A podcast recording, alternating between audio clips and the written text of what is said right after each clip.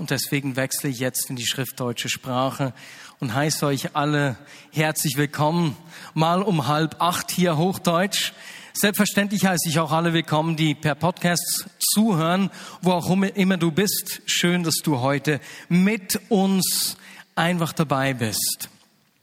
Heute habe ich eine etwas traurige Botschaft. Das ist eine Familiennachricht, eine sehr persönliche familiäre äh, Sache, ein sehr familiärer persönlicher Gottesdienst, eine persönliche Predigt heute.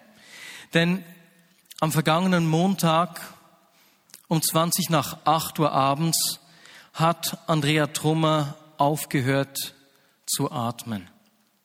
Jetzt weiß ich, dass nicht alle von euch wissen, wer Andrea Trummer ist. Viele sind entweder neu dabei oder gerade um 19.30 Uhr kennt man die Menschen aus dem 17 Uhr Gottesdienst nicht immer. Und deswegen äh, ganz kurz zu Andrea. Andrea ist die Frau eines meiner besten Freunde, von Michael Trummer. Sie ist die Mutter von Jada und Raphael, die fünf und acht Jahre alt sind. Andrea war eine lebensfreudige 42 Jahre alte Frau, die für ihr schallendes Lachen bekannt war.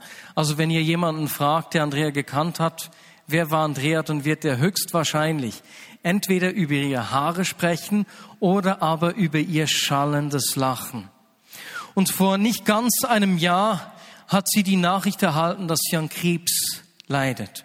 Und da haben wir als Gemeinde begonnen, für sie zu beten. Und ich weiß von Hunderten von Menschen, die für sie gebetet haben. Hunderten von Menschen aus der Vignette Bern, aber auch aus den verschiedensten Städten und Gemeinden. Menschen, die Andrea und Michael im Gebet mitgetragen haben. Ich weiß auch von einigen, die Andrea nicht persönlich gekannt haben, sondern einfach über ihren Blog, den sie begonnen hat, als sie diese Diagnose erhalten hat. Ja, vor ungefähr drei Wochen kam Andrea ins Haus Oranienburg im Salemspital und dann schien es so, also nicht es schien so, dann ging es ihr von Tag zu Tag besser. Und zwar so sehr, dass letzte Woche Michael und Andrea dachten, dass sie übers Wochenende nach Hause kommen würde. Ich erzähle das, weil einige von euch vielleicht eine Mail erhalten haben mit dieser Information und das euer letzter Wissensstand ist. Kurz darauf ging es dann aber plötzlich extrem schnell. Es hat mit Nasenbluten begonnen, und weil ihr ja, die Blutgerinnung nicht mehr so gut ist, hat sich das nicht geschlossen. Sie hat einen Nasentampon gekriegt und als ich sie am Sonntag, letzten Sonntag im Spital besucht habe, äh, hat sie dieses Ding unglaublich gestört. Und ich habe gemerkt, wie sie, wie, wie sie an dem leidet.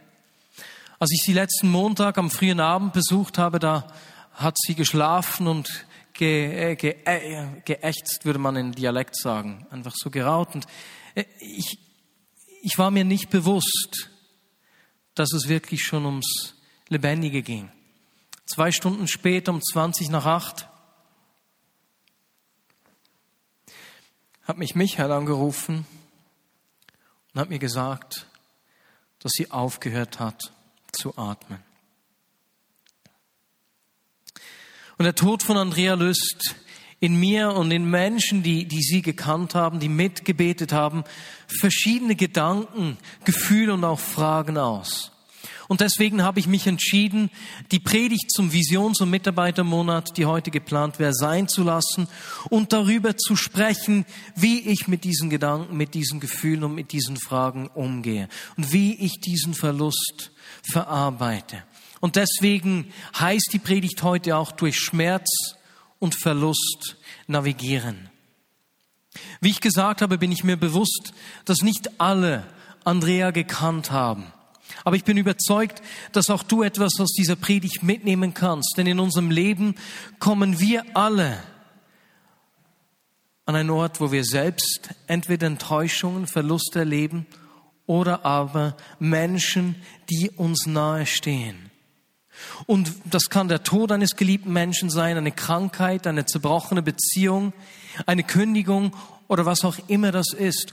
Und wenn so etwas geschieht, ist es gut, wenn wir wissen, wie wir durch diesen Schmerz und diesen Verlust navigieren können. Bevor ich äh, beginne mit der Predigt, möchte ich auf die A5-Kärtchen hinweisen, die auf zwei Tischen hinten sind. Auf diesen Kärtchen kannst du einfach Trost oder Ermutigungen für Michael und die Familie aufschreiben. Einfach irgendwelche tröstende Gedanken, egal ob du sie gekannt hast oder nicht. Du kannst das während der ganzen Predigt, aber auch danach noch machen. Und wir werden dann diese A5 Blätter zu einem Buch binden. Gleichzeitig bist du auch eingeladen, wenn du am nächsten Mittwoch, am 26. November, um halb drei Uhr nachmittags an der Abdankungsfeier teilnehmen möchtest, dass du da eben in die französische Kirche hier gleich nebenan kommen kannst. Du bist ganz herzlich auch dazu eingeladen. Zu meiner Predigt. Ich möchte heute ganz bewusst sehr persönlich bleiben. Die Predigt persönlich hat nur über drei Reaktionen sprechen, die der Tod von Andrea bei mir auslösen oder ausgelöst haben und dann auch anschauen, wie ich mit diesen Themen umgehe. Die erste Reaktion, das erste, worüber ich sprechen möchte, ist ein Gedanke, der mir mein Leben als Nachfolger von Jesus extrem prägt und mir Perspektive gibt. Es war bestimmt nicht die erste Reaktion, die diese Woche aufgetaucht ist, auch nicht die, die am häufigsten gekommen ist, aber es ist ein Gedanke, der auch im Verlauf dieser Woche äh, in mir äh, aufgetaucht ist. Als Menschen, die Jesus nachfolgen, wissen wir, dass das Leben mit dem Tod nicht vorbei ist. Jesus sagte das zu Martha in Johannes 11, Vers 25. Martha ist die Schwester von Lazarus. Lazarus, der Bruder eben von Martha, war vier Tage zuvor gestorben. Jesus kam nun und bevor er Lazarus vom Tod auferweckte, sagte er zu dessen Schwester Martha, ich bin die Auferstehung und das Leben. Wer an mich glaubt, wird leben, auch wenn er stirbt. Und wer lebt und an mich glaubt, wird niemals sterben. Glaubst du das? Und Martha sagte, ja, das glaube ich, auch wenn sie nicht ganz verstanden hat, worum es ging. Das sehen wir dann später.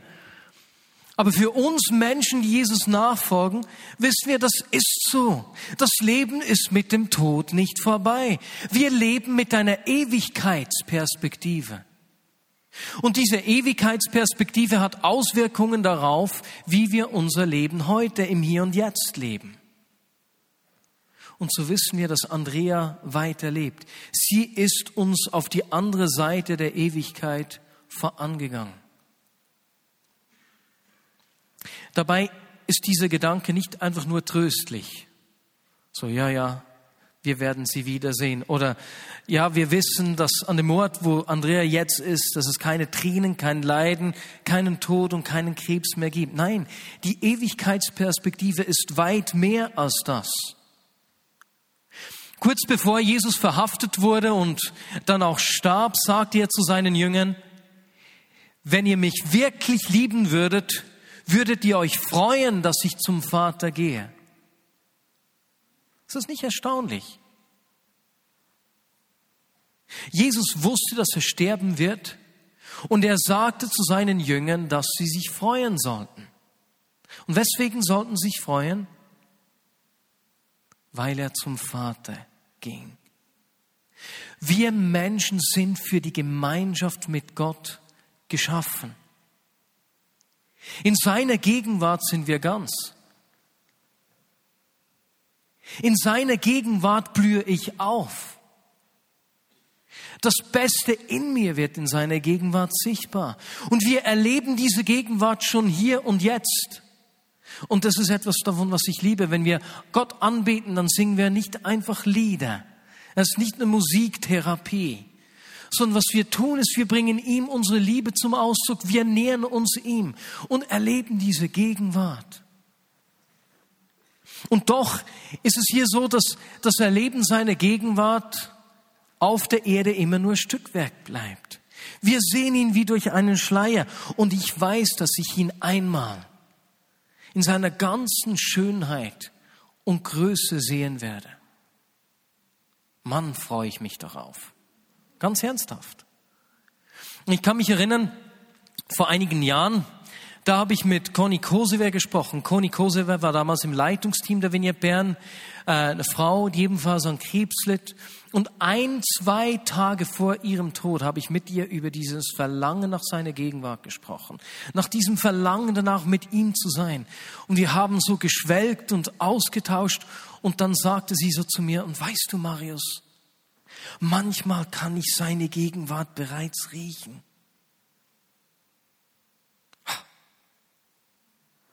Ich freue mich darauf, einmal mit ihm zu sein. Und damit wir uns nicht falsch verstehen, ich liebe das Leben. Absolut. Ich bin keineswegs lebensmüde. Und ich weiß auch, dass ich hier noch einiges zu tun habe. Aber ich freue mich an seine Gegenwart und ich will ihm jetzt und hier immer näher werden. Aber ich weiß, da kommt der Tag, an dem ich ihm in Ewigkeit nahe sein werde. Ihn nicht mehr durch einen Schleier sehe, sondern ihn in seiner ganzen Fülle und Schönheit sehen werde. Und deswegen kann Paulus den Korinthern auch schreiben im 1. Korinther 15, Verse 54 und 55. Wenn aber dieser vergängliche und sterbliche Körper unvergänglich und unsterblich geworden ist, dann erfüllt sich, was die Propheten vorausgesagt haben. Das Leben hat den Tod überwunden. Tod, wo ist dein Sieg? Tod, wo bleibt nun dein Stachel? Für uns Nachfolger von Jesus hat der Tod seine Bedrohlichkeit verloren. Du musst dich nicht vor dem Tod fürchten. Es geht weiter. Andrea ist uns an den Ort unserer Bestimmung vorausgegangen. Sie ist beim Vater, wie Jesus zum Vater ging. Sie sieht ihn jetzt nicht mehr durch den Schleier, sondern ist in seiner unmittelbaren Gegenwart. Und deswegen war es diese Woche immer wieder so in Momenten so, wenn ich an Andrea gedacht habe, dass ich mich mit ihr oder für sie freuen konnte. Aber wie gesagt, auch wenn es diese Momente gab, so gab es doch eine Reaktion, die viel stärker war, viel präsenter war. Und die zweite Reaktion in meinem Leben, die war einfach grenzenlose Trauer. Immer wieder hat mich ein unaussprechlicher Schmerz überwältigt. Wenn ich daran denke, dass Andrea gegangen ist und wie mein Freund seine Frau und ihre Kinder die Mutter verloren haben, musste ich immer und immer wieder losheulen. Anfang dieses Jahres war ich mit einer Gruppe von Vineyard-Leitern in den Staaten in Saddleback, der Saddleback Church bei Rick Warren. Und bei diesem Besuch hat uns Rick von seinem schwierigsten Jahr seines Lebens erzählt.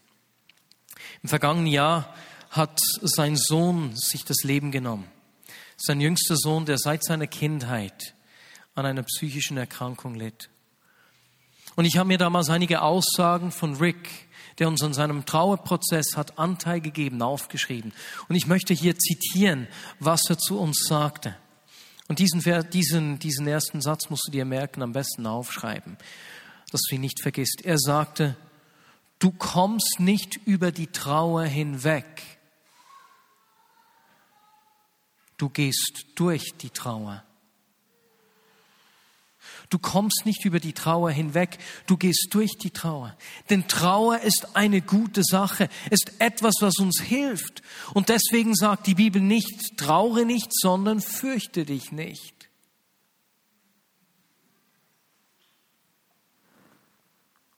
Wir müssen Schmerz und Not in unserem Leben nicht verdrängen, verstecken oder übergehen. Wir müssen nicht so tun, als würde es uns Christen immer nur gut gehen, sondern es gibt so Situationen, wo einfach Schmerz kommt. Und wenn wir dann versuchen, den Deckel auf den Schmerz zu stülpen, erleben wir das Gleiche, das diese Woche bei uns zu Hause geschehen ist. Meine Frau hat am Mittwochabend, weil wir Gäste hatten, eine Flasche Wasser ins Tiefkühlfach gelegt. Und wir haben das vergessen. Ich war am Mittwoch in der Küche ich weiß nicht mehr, wann es war und irgendwann hat es brutal geknallt. Und ich hatte keine Ahnung, was geschehen ist, habe mal alle Schränke geöffnet, bis ich dann endlich im Eisfach die zerplatzte PET-Flasche gefunden habe. Weißt du, was ich an diesem Abend gemacht habe? Ich habe eine Weißweinflasche ins Gefrierfach gelegt. Und habe sie auch vergessen. Es war ein bisschen schlimmer als bei der PET-Flasche. Und es hat ein richtig, eine richtige Sauerei zurückgelassen. Und genau das Gleiche geschieht, wenn wir den Schmerz einfach zu vergessen versuchen. Der wird sich seinen Weg raussuchen. Und wenn es mit einer Explosion ist. Und dann zeigt es sich manchmal bei Menschen noch Jahrzehnte später durch irgendwelche seltsamen Verhaltensweisen, Gewohnheiten oder Ängsten, weil dieser Schmerz raus muss. Es ist gesund zu trauern. Es ist gesund, den Schmerz zu verarbeiten und ihn rauszulassen. Oder wie Rick es gesagt hat, durch die Trauer zu gehen. Eine Bibelstelle, die mich dabei ermutigt und die uns auch zeigt, wie wir äh, mit Trauer umgehen können, ist der 2. Korinther 1.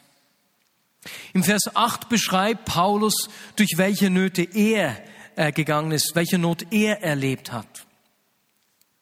Ihr müsst nämlich wissen, Geschwister, dass das, was wir in der Provinz Asien durchmachten, so überaus schwer auf uns lastete und unsere Kräfte so sehr überstieg, dass wir schließlich nicht einmal mehr damit rechneten, mit dem Leben davon zu kommen. Paulus spricht hier von unvorstellbaren Nöten und Herausforderungen, die seine Kräfte bei weitem überstiegen haben. Und wenn wir uns das vor Augen führen, gewinnen die Verse drei und vier im gleichen Kapitel noch mehr an Gewicht. Einige Verse vorher sagt er nämlich da, Gepriesen sei Gott, der Vater unseres Herrn Jesus Christus. Denn er ist ein Vater, der sich erbarmt und ein Gott, der uns auf jede erdenkliche Weise Trost und Ermutigung spendet. In allen unseren Nöten kommt er uns mit Trost und Ermutigung zu Hilfe und deshalb können wir dann auch anderen Mut machen, die sich ebenfalls in irgendeiner Not befinden. Aus eigener Not, aus eigenem Schmerz, aus eigener Überforderung heraus weiß Paulus, dass wir an diesem Ort des Schmerzes an diesem Ort der Not zwei Dinge brauchen. Erstens die Gegenwart Gottes, der uns tröstet, und zweitens die Nähe von Menschen, die uns Mut machen. Und Paulus hat diese Nähe von Gott selbst erlebt. Er hat erlebt, wie Gott sich ihm in größter Not gezeigt hat, wie er sich gekümmert hat, ihn getröstet und ermutigt hat. Und deswegen weiß Paulus, dass die Zusage Gottes an Mose war es, die er dann in Hebräer 13,5 zitiert. Ich werde dich nie vergessen und dich niemals im Stich lassen. Wenn du in großer Not bist, wenn du im Schmerz bist, kannst du eines wissen. Gott lässt dich nie alleine. Du bist nicht alleine. Er wird dich nicht vergessen. Er wird dich nicht im Stich lassen. In Jesaja 43, 2 lesen wir, wenn du durch Wasser gehst, werde ich bei dir sein. Ströme sollen dich nicht überfluten. Wenn du durch Feuer gehst, wirst du nicht verbrennen. Die Flammen werden dich nicht verzehren. Wenn dir die Not bis zum Hals kommt und du dich fürchtest, dass du darin ertrinkst, kannst du wissen, er kommt mit dir durchs Wasser. Er lässt dich nicht alleine. Er sagt dir, ich werde bei dir sein. Ich gehe mit dir durch das Wasser. Die Not wird dich nicht überfluten und nicht verzehren. Und so war es diese Woche in aller Trauer, in allem Schmerz, ein unglaublich schöner Moment, dass wir miteinander zu viert, nachdem wir vier Stunden für Andrea gebetet haben, um kurz vor ein Uhr nachts begonnen haben, einfach Gott anzubeten mit Tränen einfach ihn angebetet haben. Im Not, in der Not, im Schmerz brauchen wir die Gegenwart Gottes. Er trägt uns, er tröstet uns und er ermutigt uns. Und wenn ich auf herausfordernde Situationen in meinem Leben zurückschaue, dann, dann realisiere ich, dass ich oft in der Situation ihn nicht gleich sah. Aber im Nachhinein, wenn ich zurückschaue, sehe ich seine Fingerabdrücke überall. Ich brauche seine Nähe. Und genau das hat Paulus erlebt. Und deswegen preist er Gott auch im Text aus dem 2. Korinther 1, den ich vorgelesen habe. Und er schreibt dann gleichzeitig auch, dass wir deshalb auch anderen Mut machen können, die sich ebenfalls in irgendeiner Not befinden. Und das ist die zweite Sache, die wir brauchen, wenn wir in Trauer sind. Wir brauchen seine Gegenwart und zweitens, wir brauchen die Nähe von Freunden. Wir brauchen Freunde. Gerade in dieser ersten Zeit des Schocks, in der unsere Welt auf den Kopf gestellt wird und wir einfach nur überfordert sind, brauchen wir Freunde. Freunde, die uns tragen. In den Sprüchen 17, 17 steht, ein Freund liebt alle Zeit und ein Bruder wird für die Not geboren. Was sagt uns das? Dieser Text sagt uns, dass Beziehungen dann am wichtigsten sind, wenn wir in Not sind. Und ich sage das bewusst, weil es eine natürliche Reaktion von uns Menschen ist, dass wir, nun, dass wir uns in herausfordernden Situationen zurückziehen. Du wirst entlassen, du wirst mit niemandem sprechen. Du hast dein Kind verloren, du willst, dass möglichst niemand davon erfährt. Es ist eine menschliche Reaktion, dass wir uns zurückziehen, wenn uns etwas Schwieriges widerfährt. Dabei brauchen wir in diesen Situationen genau das Gegenteil. Wir brauchen Menschen, die uns helfen. Wir brauchen Freunde. Wir brauchen Brüder. Und wenn du selbst hier bist und du bist in so einer herausfordernden, schmerzhaften Situation, dann lass mir dir sagen, versuch nicht deine Not zu verbergen, sondern lass Menschen an dich heran und lass dir helfen.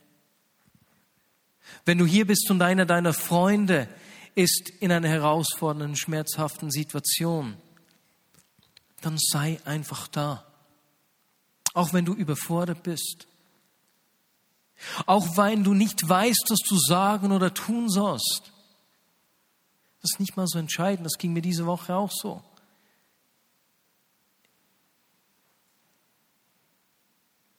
Sei einfach da. Rick Warren hat das auch schön zum Ausdruck gebracht, deswegen möchte ich, ihn, möchte ich ihn hier nochmals zitieren. Er sagte nämlich, je größer die Trauer ist, desto weniger Worte braucht es. Es braucht einfach einen Freund, der da ist, der mitweint, der mitschluchzt, der dich in den Arm nimmt, vielleicht mal Abfall rausträgt oder was zu essen kauft, aber der einfach nur da ist. Es braucht nicht viele Worte. Kannst du dich an die Freunde von Hiob erinnern? Weißt du, was sie in den ersten sieben Tagen gemacht haben? Kein Wort gesagt, einfach mit Hiob geweint und getrauert. Lasst uns Freunde sein, die da sind füreinander. Und vielleicht bist du hier und du bist selbst nicht in einer schmerzhaften Situation und auch nicht jemand in deiner, äh, in deiner Nähe, dann ist jetzt die richtige Zeit, die beste Zeit, um Beziehungen zu pflegen und Beziehungen zu stärken. Denn die Beziehungen, die du, in die du dich jetzt reingibst, werden die sein, die dich tragen, wenn du in Herausforderungen kommst.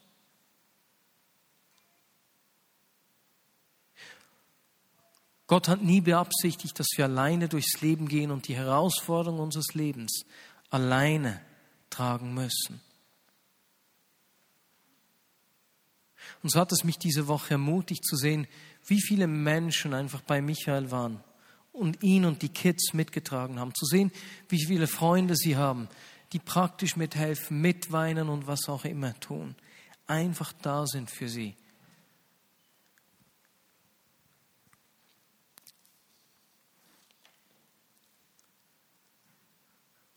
Trauer ist gut, Trauer ist wichtig. Wir können nicht über die Trauer hinweggehen, sondern wir gehen durch die Trauer. Und in der Trauer brauchen wir seine Gegenwart und wir brauchen Menschen. Das war meine zweite Reaktion, die zweite, das zweite Thema, das in mir aufgekommen ist. Und dann gibt es aber auch noch etwas Drittes, das ich gemerkt habe, bei mir aber auch im Gespräch mit anderen Menschen. Denn der Tod von Andrea löst auch Fragen aus. Wir sehen das immer, wenn Notsituationen kommen, dann ist diese Frage, wie kann das sein? Wie kann Gott das zulassen? Weswegen ist Andrea gestorben? Ich kann es nicht verstehen. Es haben doch so viele Menschen mitgebetet. Wie, warum und weswegen? Und weißt du was? Diese Fragen sind gut und sind wichtig.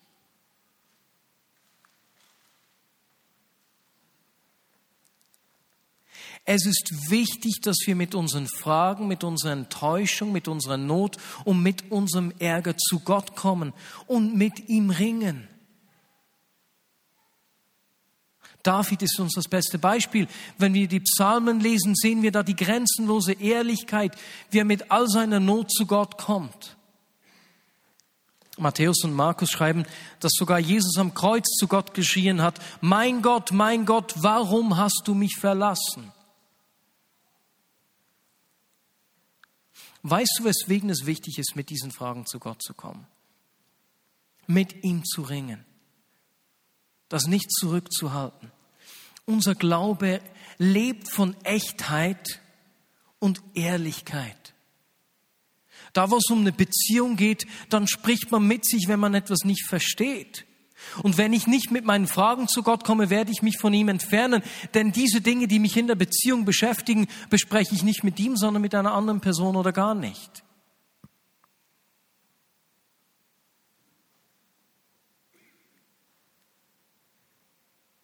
Und deswegen komme ich mit meinen Fragen zu Gott und ich heule mich bei ihm aus und ich ringe mit ihm.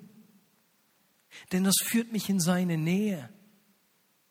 Es gibt nichts Näheres als zu ringen mit jemandem. Da kommt man sich richtig nahe. Und weißt du was? Er erträgt dies. Er kann gut damit umgehen.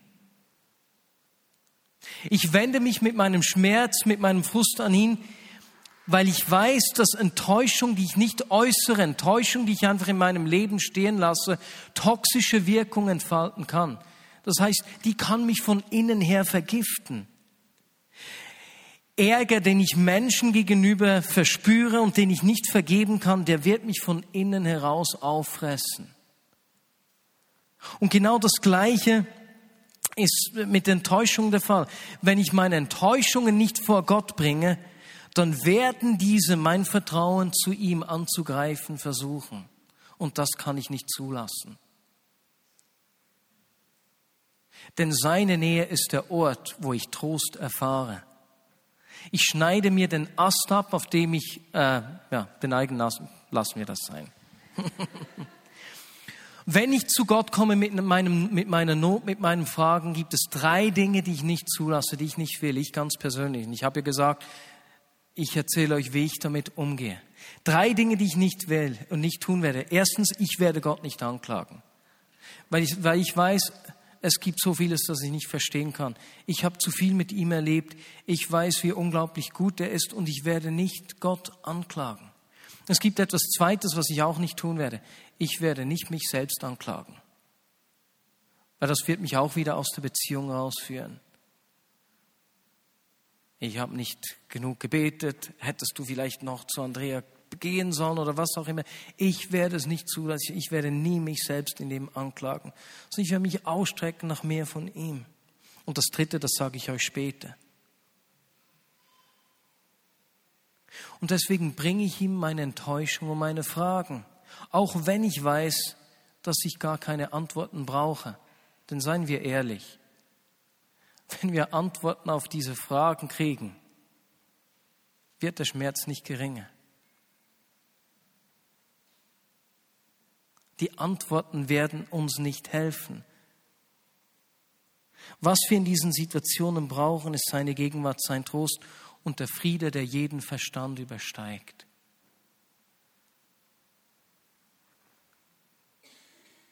Und in allem, was ich nicht verstehe, kann ich diesen Frieden haben. Weißt du weswegen? Weil Gott mit mir ist. Und deswegen ringe ich um seine Nähe. Deswegen ringe ich mit ihm. Rick Warren hat nach dem Tod seines Sohnes in sein Tagebuch geschrieben, ich gehe lieber ohne Antworten mit Gott an der Seite durchs Leben, als ohne ihn durchs Leben zu gehen und alle Antworten zu kennen. Es sind nicht Antworten, die dir den Trost und Frieden geben werden, sondern es ist seine Gegenwart. Und deswegen komme ich mit meinen Fragen zu ihm. Ich brauche diesen Frieden. Aber es gibt noch etwas Zweites, was ich brauche hier. In diesen Fragen, in diesem Ärger oder was auch immer in mir aufkommen kann. Das Zweite, was ich brauche, ist Perspektive. Ich brauche Hoffnung. Denn die Not und die Enttäuschung wird immer versuchen, mein Handeln zu bestimmen. Aber ich will mich nicht lähmen lassen. Das ist das Dritte, was ich nicht zulassen will. Ich lass mich nicht lähmen. Auch wenn Andrea gestorben ist, ich werde nicht aufhören, für Kranke zu beten. Könnt ihr euch an John Wimber erinnern?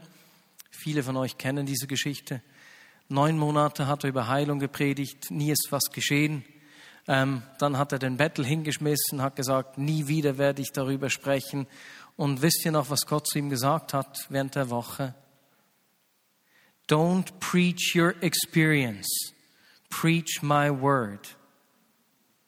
Lehre nicht deine Erfahrung, lehre mein Wort. Und so will ich mich nicht abhalten lassen von diesen Dingen, zu denen wir bestimmt sind. Diese Geschichte von der Frau, die ich vorhin erzählt habe, die Gott begegnet ist weil sie Heilung erfahren hat, ist absolut unglaublich. Und da war diese Woche, ich glaube, es war Raphael, der unglaublich ermutigend war, der Sohn von Michael und Andrea, acht Jahre alt, der am Tag nach dem Tod seiner Mutter gesagt hat, jetzt hängen wir vor dem Haus ein Plakat auf. Wir beten für alle, die in Not sind, die, die wir kennen und die, die wir nicht kennen.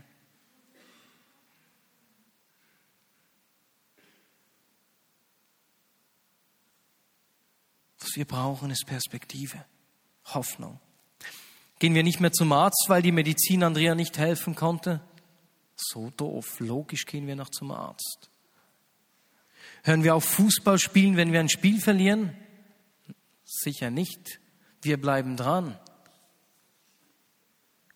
Weswegen sollten wir aufhören zu beten? Und so ist diese Reaktion in mir, dass ich zu Gott schreie, ich will verstehen, wie er ist, ich will mehr von ihm erkennen, ich will noch mehr verstehen, wie sein Reich hereinbricht, damit die nächste Person, die an Krebs leidet, den Durchbruch erlebt, den Andrea nicht erlebt hat. Ich will ihn verstehen, ihn kennenlernen.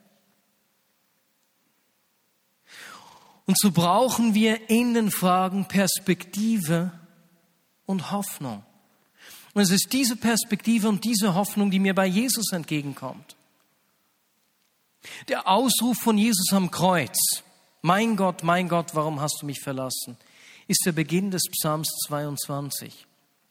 Und wir erinnern uns, dass das jüdische Bildungssystem in der Zeit von Jesus daraus bestand, dass sie äh, die, das Alte Testament auswendig lernten. Wir können also davon ausgehen, dass die Juden, die Jesus laut schreien hörten, wussten, wie dieser Psalm weitergeht. Und das gibt uns unglaubliche Perspektive. Sie wussten, wie dieser Psalm endet. Und ich möchte euch hier einige Verse vorlesen aus Psalm 22, äh, aus den Versen 22 bis 32. Ich habe nicht alle elf Verse da, die ich vorlese, sondern einfach einige daraus. Ja, du hast mich erhört. Ich will meinen Brüdern verkünden, wie groß du bist. Mitten in der Gemeinde will ich dir Loblieder singen. Alle, die ihr vor dem Herrn Ehrfurcht habt, preist ihn. All ihr Nachkommen Jakobs, gebt ihm Ehre. Denn der Herr hat sich von der Not des Hilflosen nicht abgewandt und seine Leiden nicht verachtet. Ja, der Herr hat sein Angesicht nicht vor ihm verhüllt, sondern auf ihn gehört, als er um Hilfe rief. Du, Herr, gibst mir Grund dafür, dich zu loben inmitten der großen Gemeinde. Euer Herz lebe auf, es lebe ewig. An allen Enden der Erde wird man zur Einsicht kommen und die Menschen werden zum Herrn umkehren. Alle Völker werden sich vor dir, Herr, niederwerfen und dich anbeten. Die kommenden Generationen werden ihm dienen. Denen, die noch geboren werden, wird man vom Herrn erzählen. Verkünden wird man den zukünftigen Völkern seine Rettungstaten. Man wird sagen, der Herr hat alles vollbracht. Was für eine unglaubliche neue Perspektive. Aus mein Gott, mein Gott, warum hast du mich verlassen? wird, du hast mich erhört. Du hast dich nicht abgewandt. Alle Völker werden dich anbeten. Und der Herr hat alles vollbracht. Ist das nicht unglaublich? Was für eine Wendung. Und so brauchen wir in Zeiten der Not und der Herausforderung, wenn der Schmerz und die Not aufkommt, wenn diese Fragen kommen, die Bereitschaft mit Gott darum zu ringen, seine Nähe zu suchen, es ihm ganz ehrlich zu äußern. Denn wir brauchen seinen Frieden. Wir brauchen seine Perspektive. Wir brauchen diese Ewigkeitsperspektive. Ganz neu. Amen. Und ich möchte nochmals diese drei Punkte zusammenfassen. Diese drei Gefühlsregungen oder Themen, Gedanken, die mir aufgekommen sind. Auf der einen Seite die Freude für Andrea, weil ich weiß, wir leben mit einer Ewigkeitsperspektive.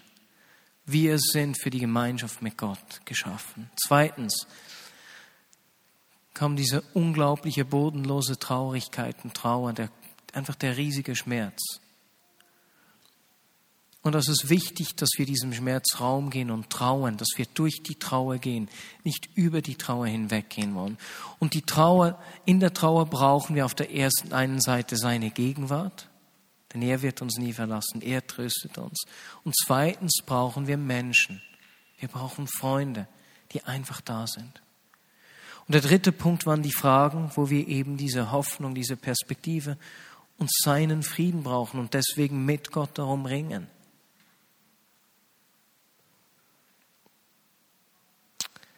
Lasst uns einen Moment ruhig sein.